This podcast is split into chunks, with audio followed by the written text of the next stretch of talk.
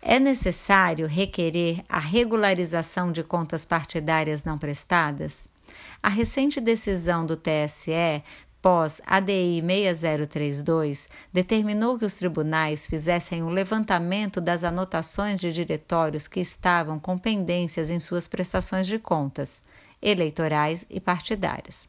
Ocorre que, a despeito disso, as irregularidades permanecem, ou seja, enquanto a omissão não for resolvida, o partido não vai readquirir o direito de receber as cotas do fundo partidário e do FEFEC. Portanto, é importante sim que o partido requeira a regularização das suas contas para restabelecer o direito ao recebimento dos fundos públicos.